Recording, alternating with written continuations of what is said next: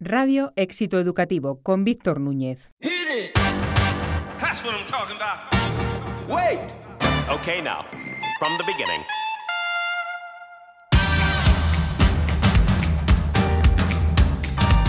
Radio Éxito Educativo, el podcast para los que deciden en la educación.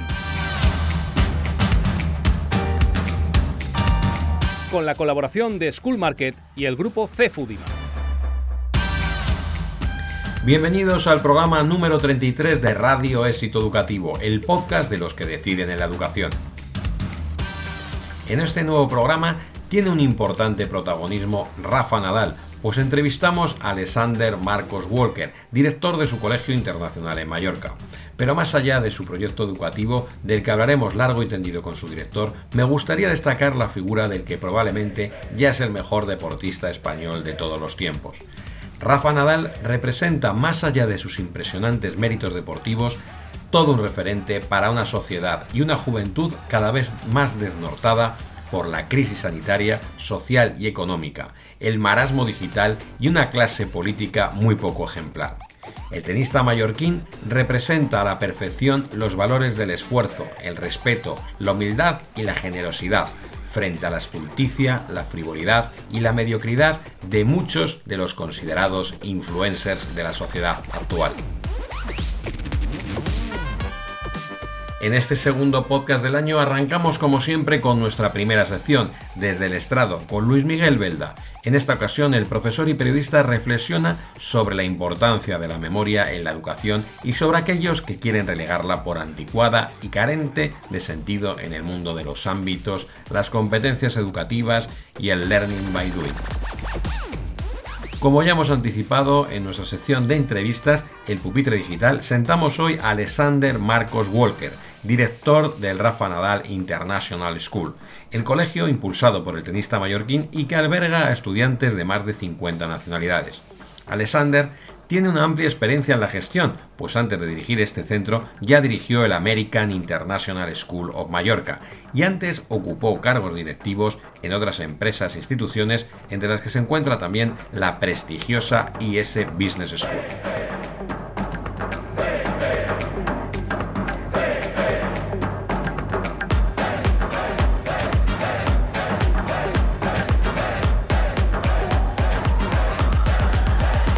¡Comenzamos! Desde el estrado, una visión global de la educación con Luis Miguel Venta.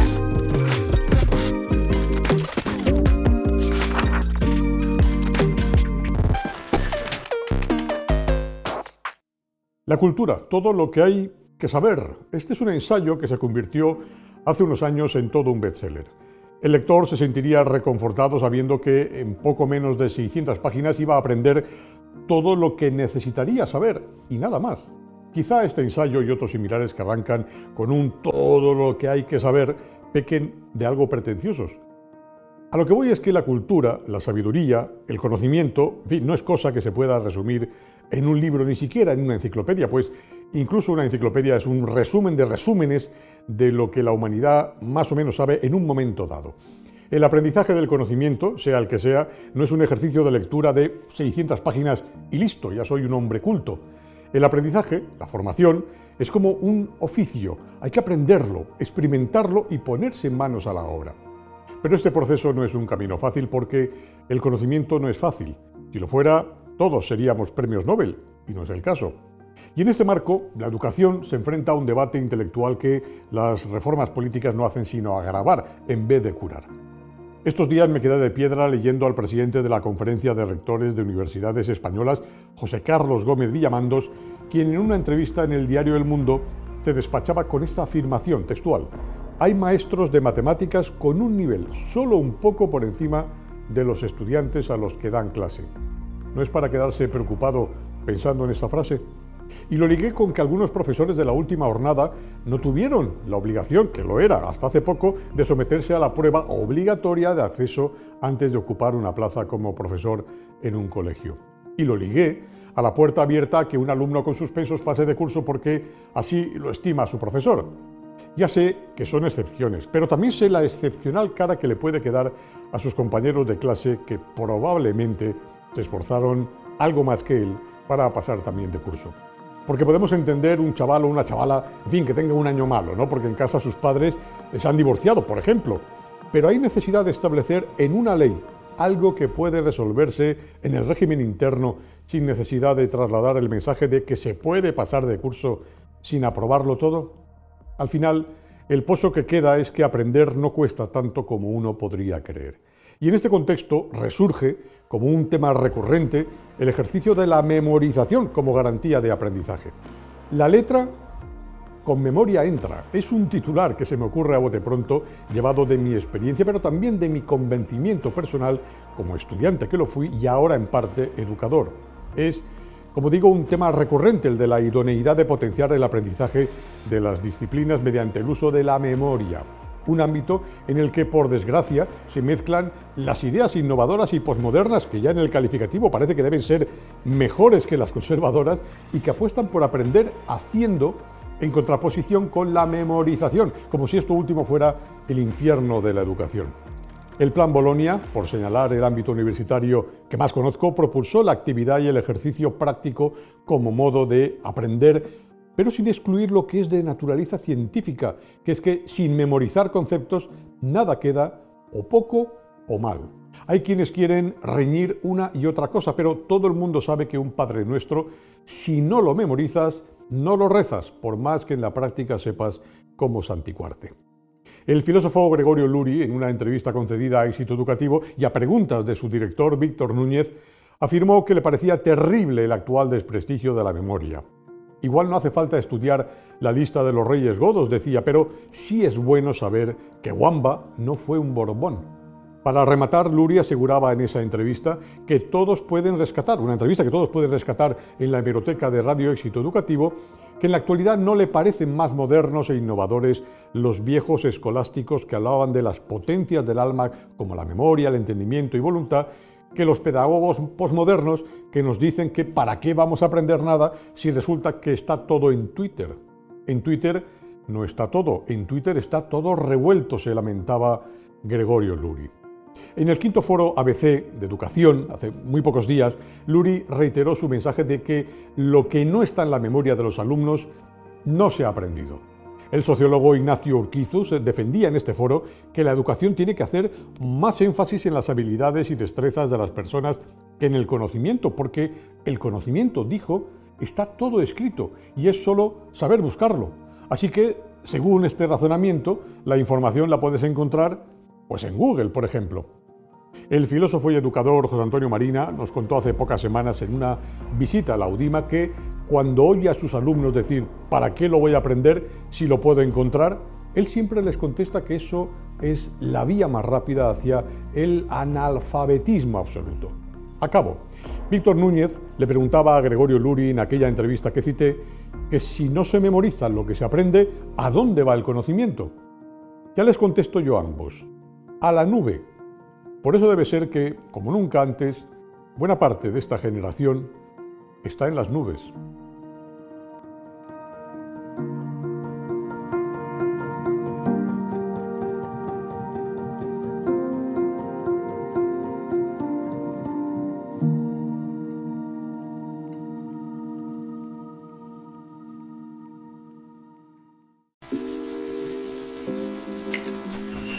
El pupitre digital.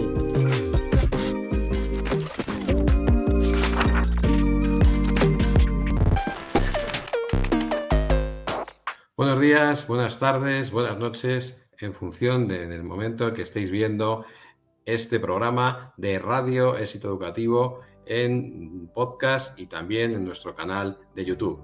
Hoy tenemos eh, como invitado, ni más ni menos, que Alexander Marcos Walker, que es el director de la Rafa Nadal eh, International School, eh, un proyecto que, como su nombre indica, está ligado al, al, deportista español del momento, o yo diría de la historia, no solo del momento. Bienvenido, Alexander, muchísimas gracias por estar con nosotros. Muchísimas gracias a vosotros. Muy bien, pues eh, Alexander, nos gustaría que nos hablaras de, un modelo educativo pues, eh, que, es tan especial como el vuestro. Eh, bueno, ¿cómo surge la idea? ¿Qué os distingue del resto? háblanos un poco del proyecto educativo. Vale, eh, a ver, ¿por dónde empezar? Bueno, el proyecto nació hace muchísimos años, ¿no? Desde dentro del entorno de Rafa y, nosotros tuvimos el privilegio de, ser parte de este gran proyecto. Rafa siempre nos comunicó que quería devolver, digamos, al tenis lo que al tenis le, han dado a él, ¿no? Y, él quería formar o montar una, una academia de tenis aquí en Mallorca, en Manacor, y también eh, intentar hacer un sitio donde los tenistas eh, puedan desenvolverse de una manera eh, pues que sea superando, digamos, las dificultades que él tuvo cuando estuvo creciendo y obviamente practicando el tenis, o sea, siendo un atleta, digamos, un high performance athlete, ¿no? Que el, el compatibilizar lo que es la, disculpad, lo que es el tenis y las horas de tenis y las horas de entreno con los estudios, pues no era tan fácil y, ir mucho tiempo viajando en coche y teniendo que hacer los deberes en coche. Supongo que muchos de vosotros ya conocéis su historia. Entonces, nos unimos al proyecto con la idea de, ayudar a estos, estas futuras promesas eh, a ser profesionales y obviamente si no lo conseguían ahora, pues si se iban a la universidad, eh, pues lo conseguirían entonces. Y eso es el proyecto original, el que propusimos, ¿no? Y el proyecto ahora ya se, ha desarrollado eh, y, somos un colegio que, tenemos, obviamente, todas las facilidades para los tenistas, pero también eh, Rafa siempre quería eh, integrar al cole dentro de lo que es Mallorca, la isla, hacer un servicio para todos, ayudar a, lo que es todos los locales y, el colegio está abierto a todos, o sea, al no tenista. Son dos currículums eh, digamos, eh, que están hechos para el tenista y otro currículum para el no tenista, de 3 a 18 años. ¿Y cuál es el perfil eh, del estudiante? Bueno, el, perfil que es tenista, pues digamos que, queda un poco más claro, ¿no? Pero el colegio está abierto a todo tipo de, estudiantes. ¿Cuál es un poco el perfil de, vuestro, de vuestros alumnos? Sí, pues, pues el, perfil es, un sitio increíble, o sea, eh, es, muy internacional el perfil del colegio, del alumnado y del profesorado. O sea, tenemos unas 45 nacionalidades. Eh, los estudiantes que son los tenistas eh, vienen y se quedan a dormir aquí también. Es un internado y vienen de todas las partes del mundo. Entonces, desde el punto de vista de la experiencia del estudiante, tú entras en un entorno muy rico en culturas, en puntos de vista, en formas de ver la vida y eso te enriquece muchísimo. Y obviamente tienes el no tenista que no se queda a dormir, pero también eh, tenemos obviamente los que son locales de la isla, pero también hay mucha gente que vive en la isla que no es local, que no es, no es digamos, eh, mallorquina o española, pues también viene al cole. Entonces, eh, se crea aquí como un entorno que nosotros lo que hacemos es intentar facilitar todas las, digamos, las cualidades positivas que, crea este entorno. Em, pero lo, que quería decir también es que cuando nosotros nos unimos al proyecto, sí que el proyecto es, es muy joven, es cierto, o sea, tenemos solo seis años ahora y un colegio normalmente, eh, pues digamos que 10, 15 años para adelante se asienta. Pero el equipo directivo detrás del colegio, pues tiene muchísima experiencia. Mi madre fue profesora de infantil y primaria, es británica, ella fundó otro colegio en la isla, tenemos más de 550 50 alumnos en este otro colegio. Eh, lo que quiero decir con esto es que Rafa dijo, mira, yo quiero formar un entorno eh, donde les podamos dar lo mejor de todo. Obviamente el lado tenístico le puedan dar lo mejor. Y en el lado educativo no se quería quedar corto, también lo mejor. Y aquí estamos para ayudarle con, con, esto. Y entonces todo el equipo que estamos montando el colegio, pues también eh, tenemos muchísimos años de, experiencia. Y eh, basáis eh, vuestro modelo en un modelo dentro de lo internacional, además mixto, ¿no? que es una doble peculiaridad. Tenéis la parte, digamos, que correspondería más a las etapas de infantil y primaria, basada en el modelo británico y la parte, digamos, que correspondería más hacia la secundaria, el bachillerato, con el modelo americano. Eh, ¿Qué aporta este modelo? Eh, ¿Cómo tomasteis esa decisión? Sí, sí, bueno, las conversaciones de modelos educativos son, son muy interesantes, ¿no? Y, obviamente comparando americano y británico o digamos con el español y dentro de España, pues, pues eh, con las diferentes comunidades autónomas, pues hay unos modelos educativos muy diferentes. Pero bueno, eh, aquí en la academia el, modelo educativo ha seguido las pautas del plan a largo plazo que siempre había aquí. Empezamos con el colegio, eh, que empezamos, digamos, enfocándolo a tenistas y los tenistas tenían que salir de aquí eh, pudiéndose sacar becas a, universidades americanas, becas tenísticas. Lo más lógico cuando tú vas a estudiar a Estados Unidos es que te integres fácilmente a su sistema educativo. Y una forma muy fácil de hacer esto es si ya vienes del mismo sistema educativo. Entonces, no hay problema, tú puedes ir a Estados Unidos de cualquier sistema educativo, pero si además vienes de uno que es ya eh, que conoces y es similar, pues te ayuda muchísimo. Y en estos seis años ya hemos tenido varios estudiantes que nos han venido a, agradecer eh, porque llevan, están acabando ya las carreras universitarias, los primeros que se becaron allí y nos dicen, oye, que el sistema educativo del colegio me ayudó muchísimo a la hora de poder no solo entrar a la universidad, sino para nosotros el éxito es no solo entrar, sino acabar la carrera universitaria.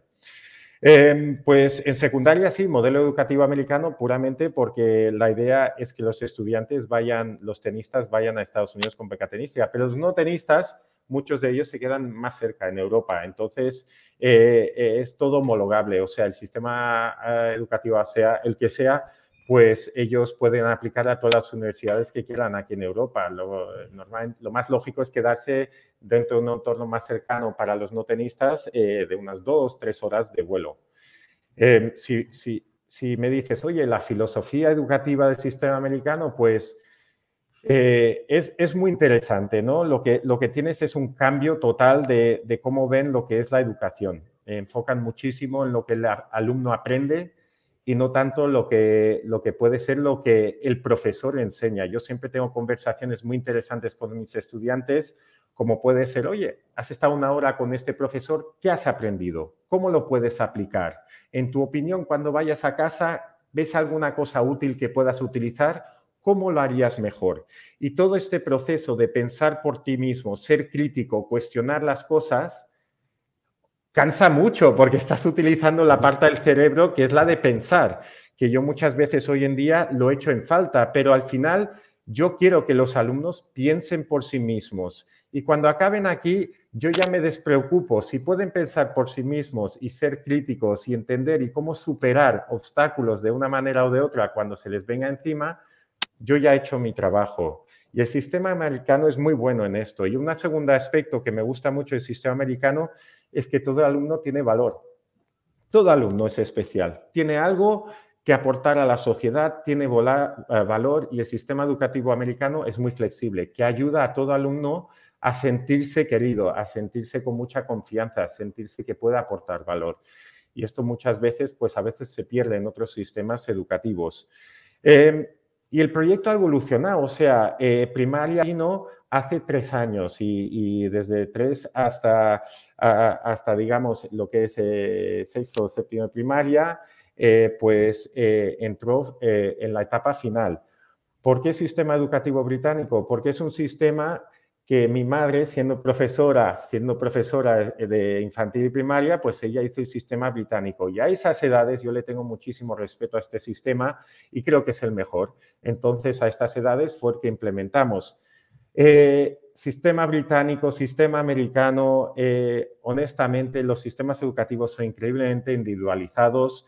Eh, se piensa muchísimo centrar en el estudiante es, mucho más práctico que solamente teórica, entender hacia dónde quiere ir el estudiante, cuáles sus puntos fuertes, qué pasión tiene, para que el estudiante empiece a entender la vida real y así ya cuando salga, pues que sea un poco más eh, entendible todo lo que le rodea y claro, que sea feliz en la vida, porque al final eh, lo que es el éxito educativo, yo creo que mucha gente tiene una interpretación diferente pero yo para mí, si pueden pensar por sí mismos, si pueden aportar valor a la sociedad, ser alguien con el cual tú te quieres asociar y que pienses por ti mismo y seas crítico y que intentes evaluar las cosas, pues yo, estoy contento. Estamos haciendo, vamos por buen camino si, si conseguimos eso.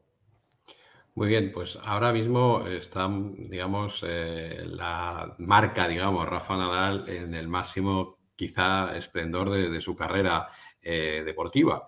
Eh, claro, ¿qué aporta la marca Rafa Nadal y el propio Rafa Nadal eh, al proyecto educativo? ¿Es solo el nombre del colegio? Eh, ¿De qué forma se involucra dentro del poco tiempo que le puede dejar también una carrera deportiva tan exigente como la suya? Em, bueno, intentaré responderte de una manera bastante eh, personal. ¿no? Yo, yo he trabajado en muchos sitios diferentes y yo también formaba directivos en una empresa de negocios, programas de liderazgo, etcétera, ¿no? Yo siempre he dicho, eh, y se lo digo a los alumnos, les digo, oye, muchas veces eh, no es tanto dónde trabajas que te hace feliz y qué es lo que haces, sino el jefe que tienes. O sea, muchas veces el trabajo no importa tanto. Si tienes un jefe que admiras y que te aporta valor y que realmente se alinea con tus valores, pues estarás bien. Es un buen trabajo y estarás contento. Eh, y eso ocurre también en el colegio. muchas veces la responsabilidad de los profesores eh, no se puede subestimar a la hora de que los alumnos se apasionen por una materia u otra. Pero bueno, desde el comienzo nosotros siempre hemos eh, hablado de qué es lo que aporta Rafa al colegio, qué le distingue a este colegio, qué valores aportan y hemos hecho muchísimo trabajo con esto. Eh, hemos identificado, digamos, 10 valores que se resaltan que son los que, digamos, más reflejan a Rafa. Se hizo un trabajo muy grande de muchos meses con esto para intentar integrarlo dentro del colegio. Eh, no es ninguna coincidencia, 10 valores, 10 meses de, colegio, pues se trabaja cada valor. ¿Y qué quiere decir trabajar el valor? Pues tenemos a una persona responsable eh, eh, que está en la RAFA, que cada semana trabaja valores con los niños. Y ellos tienen, hay dentro del currículum un espacio donde se libera para que los niños trabajen estos valores, al igual que se trabaja en la pista y se trabaja en el internado. Eh, como puede ser, no sé, trabajo en equipo, pues haríamos ejercicios de esta semana o este mes, trabajar en equipo, superación, vamos a trabajar superación, responsabilidad, orden, y seguimos así. Y entonces intentamos al menos que algo de lo que tiene Rafa se transmita dentro al carácter de todos los alumnos. Obviamente, si un alumno llega en primaria, eh, pues eh, eh, lo sabemos todos, ¿no? la mente es mucho más flexible, se puede intentar influenciar para conseguir, digamos, que el niño trabaje bien estos valores. Si un niño llega a los 15 años, pues es más difícil y a nuestra edad, pues ya aprender algo nuevo, pues mucho más difícil. Ya podemos ver dentro de la mente que es muy poco flexible, se crean muy pocos, eh, digamos, em, sinapsis nuevos en el coco, la mente de largo, largo plazo, pues es muy difícil ya trabajarla, pero en niños más jóvenes, pues esta forma de ver la vida, de superación constante, de, valores que reflejan a Rafa, yo espero que de aquí, digamos, a 10 años, pues que los estudiantes que salgan de la Rafa Nadal International School se, estén asociados a estos valores que caracterizan a Rafa, que no es solo lo bueno que es dentro de la pista, sino lo que él siempre dice, ser buena persona fuera de la pista. Y esto es lo que estamos intentando conseguir. Muy bien, eh, precisamente comentabas que vienes del ámbito de la educación superior, eh, en escuelas de negocio y demás. Eh, también doy clase a los niños de vez en cuando aquí, sí, sí. ¿Qué, diferencias encuentras entre la gestión, no, no, en la parte de la, docencia, sino en la gestión y en el mundo eh, de la escuela de negocios a dirigir un centro como, como este? Bueno, honestamente es todo gestionar personas, ¿no? Y todas las personas son diferentes y yo creo que es la capacidad de liderar y, tienes que ser un poco empático en cada situación y a veces pues intentar eh, conseguir lo que necesitas, a veces es, más difícil. Pero, pero bueno, eh, digamos que en una escuela de negocios pues se acentúa más, puede ser eh, lo que es gestionar a gente altamente académica, cualificada, que ya a lo mejor tiene su propia empresa de consultoría, aparte de poder dirigir a directivos y enseñarles cosas. Entonces, más que gestionar a, esta, a, este grupo de personas, es simplemente que ellos entiendan y convenza, convencerles del, del proyecto a futuro, de tu visión porque eh, ellos son muy inteligentes, o sea, eh, lo que es dirigir a base de, látigo a, gente muy inteligente, pues no lo vas a conseguir. Eh, la idea es abrir algún estilo de, plataforma para que podamos conversar y convencer. Pero yo siempre digo, yo, yo, no lidero a nadie, yo estoy al servicio de todos y, y, realmente lo creo. Yo creo que todo el mundo tiene que entender que estoy aquí para ayudarles. Yo no soy aquí nadie para decirles qué tienen que hacer, ellos son los expertos. Yo simplemente intentarles que lleguen a hacer lo mejor de sí mismos dentro de sus trabajos y si yo consigo eso, yo estoy encantado de la vida porque llegaremos a donde queremos. Si me hablas gestionar profesorado de un colegio, pues eh, digamos el mundo educativo de colegios internacionales es bastante particular y, ha habido un boom impresionante desde el año 2000 hasta hoy, más de un mil por ciento de colegios internacionales apareciendo por todo el mundo. Entonces, puedes decir que, que los profesores de colegios internacionales a lo mejor es el recurso escaso, pero al final tú tienes que alinearte con los valores de, la escuela donde entres. Todas las escuelas casi, casi, cuando las miras en una página web, te venden el mejor profesorado, el mejores instalaciones, las mejores tal. Pero realmente cuando tú visitas ese centro, cambia mucho la cultura que vives. Y entonces yo siempre lo digo, al alumnado también, hay un colegio para todo todo profesor y un profesor para todo colegio. Y puede ser que algún sitio pues no se alinee con sus valores o con su forma de ver la vida. No pasa nada, seguro que hay algún colegio que sí. Al igual que nosotros buscamos el profesorado que se alinee con este sitio. Y una vez está alineado, como el dar clase realmente es vocacional, porque te lo digo, por el dinero no se hace lo de dar clase, em, pues vives una vida, yo diría que es muy bonita, porque hoy en día todo el mundo está obsesionado con lo que es tener cosas físicas y el dinero, y eso no lo es, eso no te va a llenar. Lo que te va a llenar es realmente entender lo que yo digo en inglés, what is your calling? ¿Qué es lo que a ti te apasiona? ¿Qué es lo que a ti te motiva? ¿Qué te despierta por las mañanas? Y si consigues alinear eso con tu trabajo, pues vamos por buen camino. No es fácil, no es fácil. Yo sigo queriendo saber qué quiero ser de mayor, pero bueno, lo intentamos en cuanto a, lo de que con la docencia uno no, se hace rico, eh, lo, sabemos los que somos también profesores universitarios. Sí, sí, sí. uno solo lo puede hacer, puede ser docente por, vocación, si no, mejor que lo deje porque es un trabajo muy maravilloso, pero, pero de luego muy, muy esforzado. Eh, mm, Alexander, ¿cómo es también, eh, hablabas un poco ahora de la de, que entras en, digamos, en la página web o ves un poco la comunicación de los centros educativos y todos parecen un poco lo mismo, ¿no? Que transmiten un poco lo mismo. ¿Qué papel juega en, vuestro centro educativo el marketing y la comunicación? Seguramente que en alguna ocasión dirán, bueno, vosotros ya con el nombre de Rafa Nadal, ¿no? Ya como que lo tenéis, digamos, todo el marketing y todo ya hecho, ¿no? Pero, sin embargo, Nada más que hay que ver, ¿no? Aspectos como vuestra web, la, eh, comunicación, ¿no? Porque se cuida mucho, ¿no? ¿Cómo, lo abordáis? Bueno, em, obviamente yo soy director del colegio Raf Nadal International School y es, y es un área que, que, digamos, no es la mía, y, pero, pero puedo, digamos, yo, yo daré un poco mi opinión, ¿no? Y, y, hay un poco de todo. Y, y, se habla mucho en marketing de cuál es your USP, your Unique Selling Point, ¿no? Lo tenemos muy fácil nosotros en términos de what's our unique selling point, es Rafa. Nosotros hemos llegado cuando Rafa ya es Rafa, o sea que em, es muy fácil transmitir eh, lo que es este colegio por los valores de Rafa y lo que representa. Todo el trabajo duro ya lo ha hecho Rafa, o sea, eh, tenemos el lujo de tener a Rafa eh, detrás del nombre en términos de marketing. Yo conozco a muchas empresas punteras que no se gastan ni un centavo en marketing. Entonces, eh, cada uno tiene la visión. un centavo en publicidad, que no es lo mismo que gastarse en marketing. Bueno, porque hacer bien las cosas, hacer bien el trabajo o definir exacto, bien es, más, marketing es boca oreja también, ¿no? Entonces, el boca oreja pues ayuda muchísimo. Entonces, eh, nosotros siempre hemos dicho, como colegio, sí es cierto, hemos crecido mucho, eh, yo siempre digo, hablo de, que realmente no, vendemos ahora mismo en estos momentos, filtramos y es muy diferente.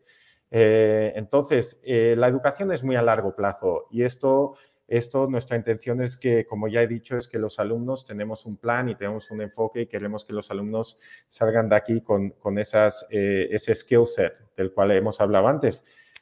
Pero llegará un punto donde eh, no te puedes esconder, el colegio es el colegio y la gente quiere saber qué es el colegio y, la boca oreja es lo mejor que nos está ocurriendo en estos momentos. Llevamos ya seis años y ahora nos llega gente, bueno, sí, el nombre es Rafa, pero ¿qué hay detrás? ¿Qué es el colegio en sí? Y ahora nos está llegando el boca oreja. Em, lo que es todo lo que rodea a la Rafa Nadal Academy, toda la imagen, lo bien que ha estado cuidado y, todo esto, pues yo honestamente no, no soy partícipe ni, ni soy, soy alguien que pueda opinar sobre el tema, pero es que todo lo que rodea a Rafa es que tenemos tanta suerte de tener a, Rafa que es impresionante, ¿no? No, no hay bastantes elogios y, especialmente hace unas semanas con lo de Australian Open que, que, que que what better marketing tool es que Rafa, ese es Rafa. Y, dices, mira, con los alumnos yo podría hacer un semestre de clases de lo que podemos aprender sobre qué hizo en el partido, cómo lo hizo y qué tenemos que aprender de él. Así que no sé si te he respondido, espero ayude. Sí, sí. Pues, eh, Alexander, nosotros siempre concluimos esta entrevista con una misma pregunta a nuestro invitado. ¿Cómo crees que es el mejor colegio del mundo? Jolín, en inglés yo siempre digo that depends. That depends. Depende. Depende de la visión de cada persona de lo que crea que es un éxito y que es el mejor colegio del mundo. Para mí, dentro de lo que es aquí la Rafa Nadal International School, el éxito total para nosotros sería que todos los alumnos que se gradúen aquí, que sean alumnos, como te he dicho antes, que la gente quiera asociarse con ellos, vean unos valores añadidos, que se integren a la comunidad, que piensen por sí mismos, que, sepan superar retos, etc. Obviamente, el éxito para nosotros es, me encantaría que ya todos los alumnos vayan a las mejores universidades y que los tenistas con las mejores becas posible. Y vamos por buen camino. O sea, el año pasado se graduaron de aquí, 40 eh, alumnos, creo que eran 18 de ellos eh, tenistas, todos los que querían ir a Estados Unidos recibieron una beca tenística, o sea que los indicadores son buenos, que vamos por buen camino, hay mucho trabajo que hacer. Y después, claro, el mundo educativo, eh, todo el mundo me dice que se está transformando muy rápidamente y nosotros intentamos acompañar esta transformación, pero si tú miras fotos de hace 100 años en blanco y negro, hay un profesor alante y, alumnos en el aula. Y, ese lado, digamos que, no ha cambiado mucho, lo de bumps on seats. La, enseñanza presencial, yo sigo pensando que, que es la mejor. O sea, si tienes la opción, la presencial en clase. Ahora, el rol del profesor y el rol del alumno en la clase es muy diferente. Y el rol debe ser de vez en cuando de un profesor, la de cuestionar al alumno, otra debe ser de hacer una clase maestra, otra debe ser de facilitar discusiones. Lo del profesor entrar en la clase y ser el sábelo todo y los estudiantes aprender a base de memorizar y esto sí que hay un cierto sitio. Pero cuánto, pues esto está por discutir. En el sistema americano, pues está mucho más enfocado al cuestionar y entender y explicar que tanto memorizar, porque muchas veces los alumnos no entienden el porqué de las cosas y esto es clave. Y si no saben el porqué de las cosas, no se les puede motivar. Y hoy en día los jóvenes cuestionan el porqué de las cosas. ¿Por qué estoy aprendiendo esto? ¿Para qué me sirve? Y esto tenemos que tenerlo muy claro para que ellos puedan motivarse y que ellos salgan pues muy motivados al mundo laboral, que es lo que necesitamos y que superen un montón de retos que hay hoy. Hoy hay muchísimos. Muchísimas gracias, Alexander, por tu amabilidad, por la entrevista. Eh, es un placer haber contado, y además en un momento tan próximo ¿no? a esta gran victoria de Rafa Nadal con vosotros. Y, bueno, pues eh, nada, os deseamos muchos éxitos educativos, como no, y deportivos y en la vida. Y bueno, sobre todo, eh, como comentabas, formar ¿no? a buenas personas y a gente que aporte al mundo y que tengan los mismos valores que Rafa Nadal, que es un orgullo para todos los españoles. Muchísimas gracias a vosotros. Adiós. Muy bien, gracias.